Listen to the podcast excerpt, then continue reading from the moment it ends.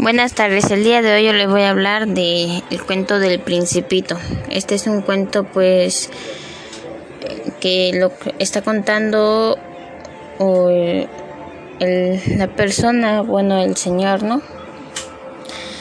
El principito es un libro que narra la historia de un señor que se perdió en el desierto. Mientras el señor intentaba reparar su nave, él conoce a un principito este viene de otro planeta, el planeta B612.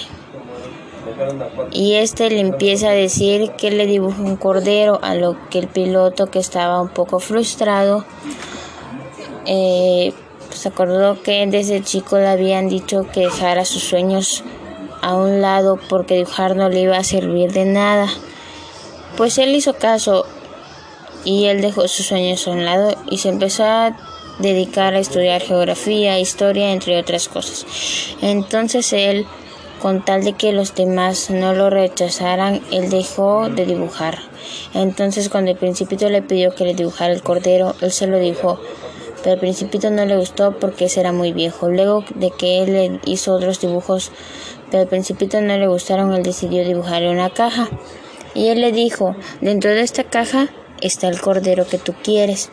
Entonces él se sorprendió cuando vio la reacción del principito, porque él pensó que no le iba a gustar.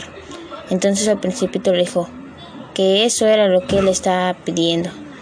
A raíz de eso el principito emprende un viaje para regresar a su planeta y en el camino el principito conoce a muchos personajes que le ayudan a ver la vida desde un ángulo diferente. Antes de que el principito, que el principito emprendiera su viaje, este, él vivía en una montaña junto con una rosa. Esa rosa era muy caprichosa, por eso el principito decidió irse fuera. Pero en el camino el principito quiere volver por su rosa, porque el principito aprende a valorarla. Se da cuenta de que el amor significa tener paciencia, aprender a querer a esa persona tal y como es. En el camino también conoce a un zorro. Este le muestra el valor de la amistad.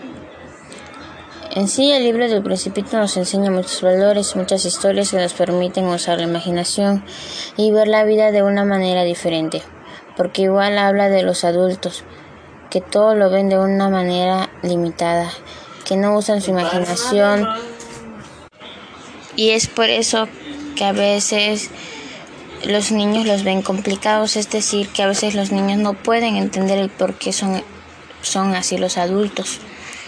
Bueno, pues este es un pequeño resumen sobre el libro del principito, ¿no? Poco a poco les iré contando esta historia tan bonita. Muchas gracias.